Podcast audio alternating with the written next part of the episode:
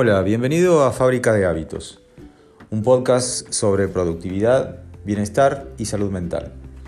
Mi nombre es Adrián Díaz Escadín, yo soy psicólogo, coach, y mi idea es que focalicemos en ese 20% que da cuenta del 80% de tus resultados.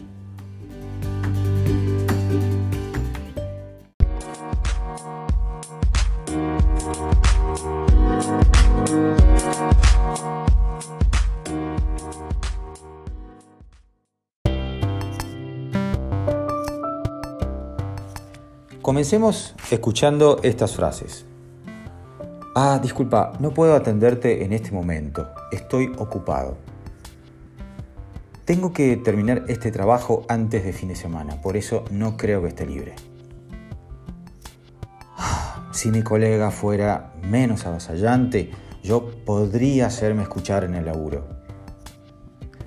Ah, si mi pareja escuchara más, yo podría expresar mi opinión.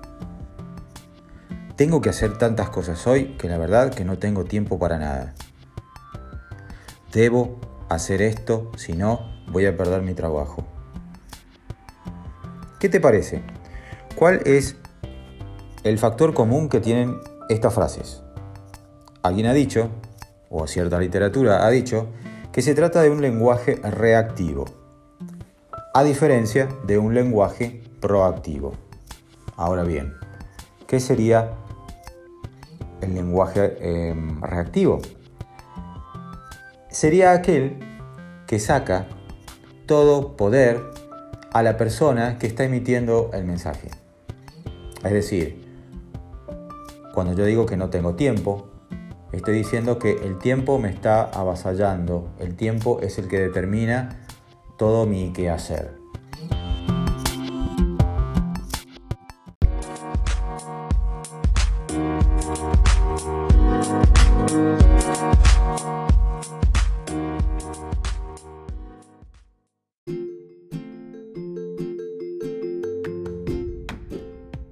Sabes por qué empezamos por esto del lenguaje? Porque el lenguaje no es inocente. El lenguaje no es una descripción de la realidad, sino que el lenguaje muchas veces crea la realidad misma. Eh, cuando nosotros hablamos, podemos revelar mucho de lo que está dentro nuestro. Revelamos nuestros juicios de valor, nuestras percepciones, revelamos la posición desde la cual vemos la vida. Ah, entonces, en definitiva, describe nuestros paradigmas.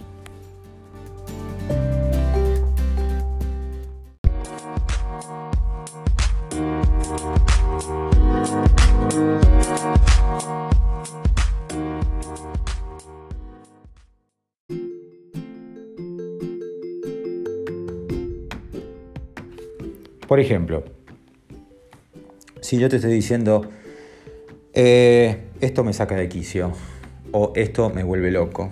En realidad, mi paradigma, lo que está diciendo, la posición desde la cual yo eh, veo mi vida y me posiciono ante mi vida, sería algo así como mi vida emocional es gobernada por algo que está fuera de mi control. Por ejemplo, veamos otro caso.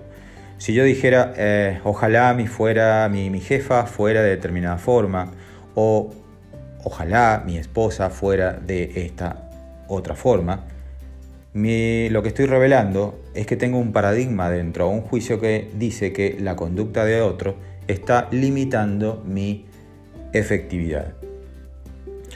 Te doy otro ejemplo.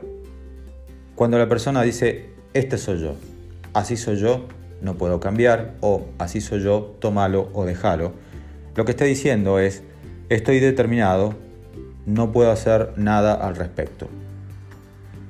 Es decir, estoy como programado y ya no puedo cambiar. Te doy otro ejemplo. No tengo tiempo. Estoy ocupado. El paradigma que surge de acá es que me controla algo más fuerte que yo. Me controla algo que está fuera de mí. Te digo otro. Cuando muchas frases empiezan como con tengo que o debo hacerlo, muchas veces lo que estamos mostrando es que las circunstancias u otras personas que están fuera de mí me fuerzan a hacer lo que yo hago. Es decir, no tengo libertad de elegir mis propias acciones.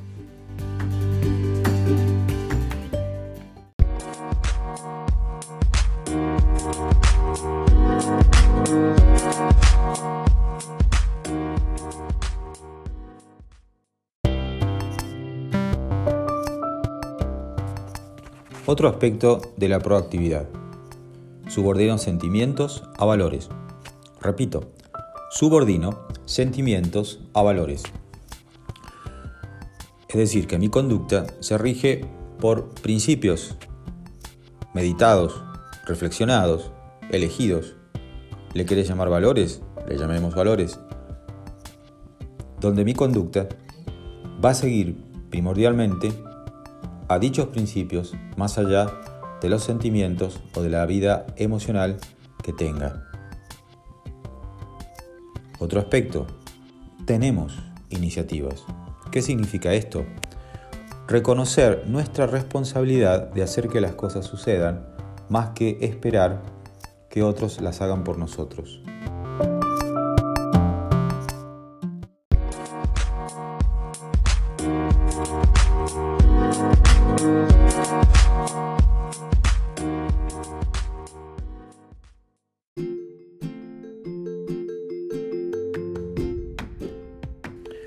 Recapitulando, hablábamos de determinismo genético, psíquico y ambiental como aquellos condicionantes de mi conducta que hacen que no pueda más que hacer lo que tengo que hacer.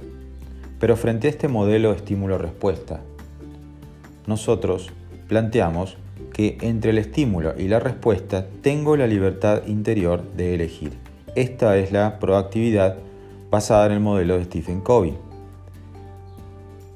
tenemos, como humanos que somos, ciertos privilegios que los animales no tienen. Autoconciencia, imaginación, conciencia moral y voluntad independiente. Con autoconciencia nos referimos a la capacidad para pensar nuestros propios procesos internos, la capacidad para poder evaluar lo que estamos pensando, lo que estamos sintiendo, los paradigmas desde los cuales vemos la realidad. Eso es la autoconciencia. ¿Qué es lo que es la imaginación? Es la capacidad de crear más allá de la realidad presente. Es la capacidad de crear imágenes adentro nuestro que nos permiten predecir o experimentar desde escenarios virtuales. La conciencia moral es la percepción que tenemos de lo correcto o de lo incorrecto es la percepción de los principios que gobiernan nuestra conducta.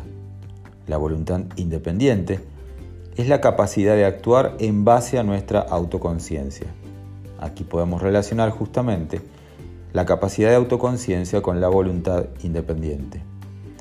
Todo esto, la autoconciencia, nos permite tomar distancia y examinar nuestros paradigmas.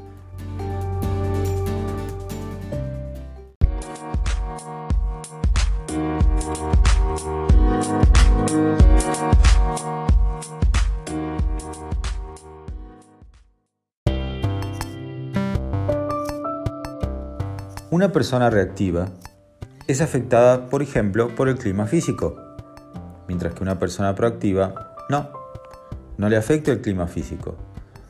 Más allá de que haga calor, más allá de que haga frío, más allá de una serie de situaciones o circunstancias, si tiene que realizar algo, si elige, si prefiere realizar algo, va a tender a hacerlo más que a dejarse llevar por los condicionamientos físicos. A la persona reactiva le afecta el clima social. Ejemplo, si otra persona la trata mal, puede que se vuelva defensiva o se vuelva autoprotectora. Es decir, acciona, o más bien reacciona, posterior a la conducta de otra persona. Mientras que la persona proactiva se mueve por valores, valores que son meditados, seleccionados, elegidos cuidadosamente.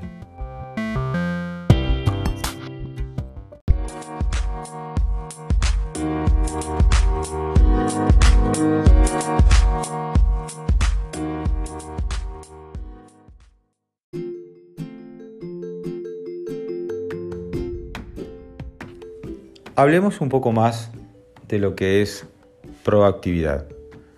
Etimológicamente, la palabra es una combinación de un prefijo griego que es pro que en este caso significa antes, y del objetivo activus, que en latín significa la capacidad de hacer, dando como resultado esta percepción de hacer antes, la capacidad de anticiparse.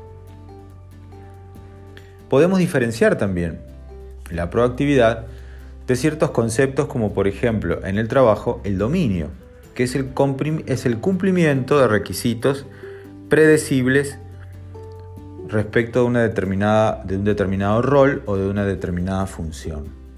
También lo podemos diferenciar del concepto de adaptabilidad, que es el manejo exitoso y el apoyo al cambio iniciado por otros, por ejemplo, en una organización. ¿Te queda claro? Una cosa es dominio, otra cosa es adaptabilidad, mientras que otra cosa es proactividad.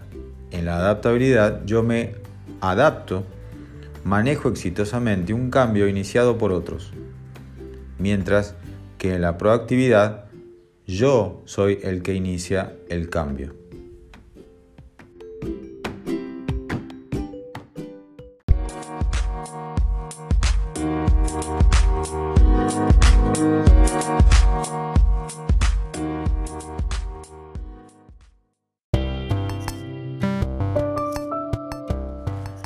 Habíamos iniciado este viaje hoy eh, con los ejemplos de cómo las personas nos hablan o cómo nosotros nos hablamos a nosotros mismos. Volvamos nuevamente a este lenguaje. Este lenguaje o estas conversaciones que son de tipo reactivo se basan en un paradigma determinista.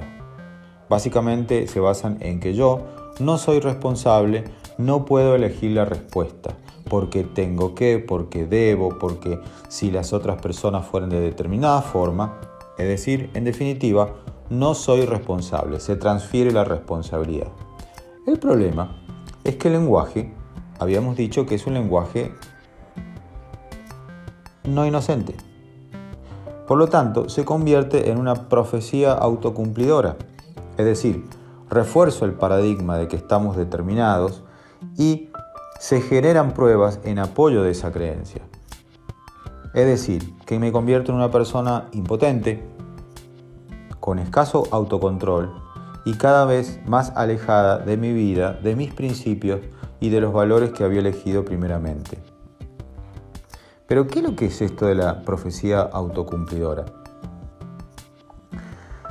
Algunos autores plantean que es una profecía que se autorrealiza, es decir, si en una situación yo defino a la misma como real, esta situación tiene efectos reales. A ver, lo expliquemos de otra forma. La gente no solamente reacciona a cómo las cosas son, sino básicamente a cómo se perciben tales situaciones y le adscribo un significado, le doy un significado. Por lo tanto, mi comportamiento posterior va a estar está determinado en parte por esta percepción y por este significado. Una vez que una persona se convence a sí misma de que una situación tiene un cierto significado, al margen de que lo tenga realmente o no, va a adecuar esa conducta a esa percepción, con consecuencias en el mundo real. Es por ello la importancia de adaptar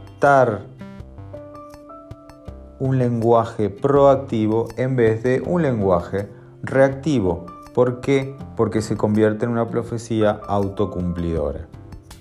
Es por ello que es tan importante que podamos percibir, que podamos hacer ejercicios de conciencia respecto de cómo estamos hablando, para que ejercitemos cada vez más ese privilegio tan humano que es la autoconciencia, la capacidad de percibir mis propios procesos internos y de poder evaluarlos.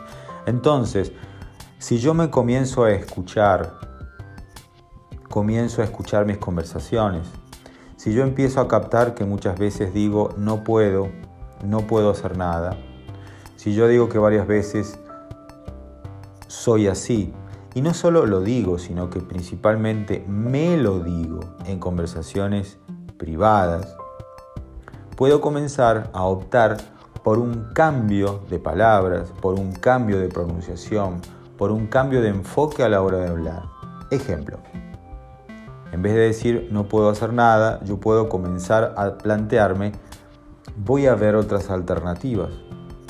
En vez de plantearme esto es lo que soy, yo soy así, puedo comenzar a plantearme voy a tratar de ver las cosas de una forma diferente.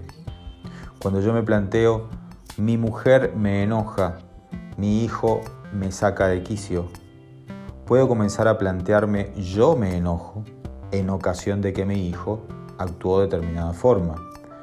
Yo elegí no controlarme en ocasión de que tal o cual cosa.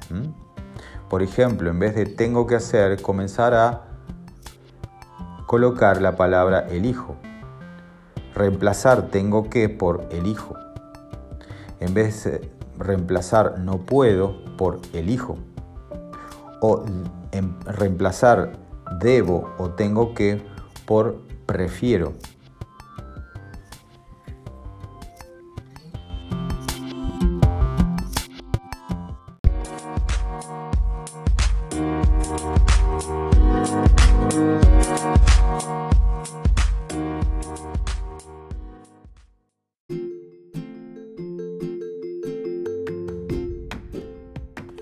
Para terminar, te sugiero el siguiente ejercicio. Presta atención con cuánta frecuencia vos utilizas en conversaciones públicas y privadas frases reactivas, como las que comienzan con no puedo, tengo que, debo, sí, etc. Fíjate, el primer paso para cambiar un hábito tiene que ser ser consciente del mismo. Esto implica tomar un registro, hacer un registro de con cuánta intensidad, con cuánta frecuencia vos utilizas o haces uso de una determinada conducta. Esto nos va a ayudar a la autoconciencia. La autoconciencia es el primer paso para uno decidir tomar otro rumbo de acción. En este caso, empezar a plantearte las cosas, empezar a conversar con vos mismo y por tanto conversar con las otras personas de una forma diferente. Así es como terminamos hoy hablando de proactividad. Te sugiero que hagas este ejercicio para que la próxima sigamos aprendiendo más sobre productividad, bienestar y salud mental.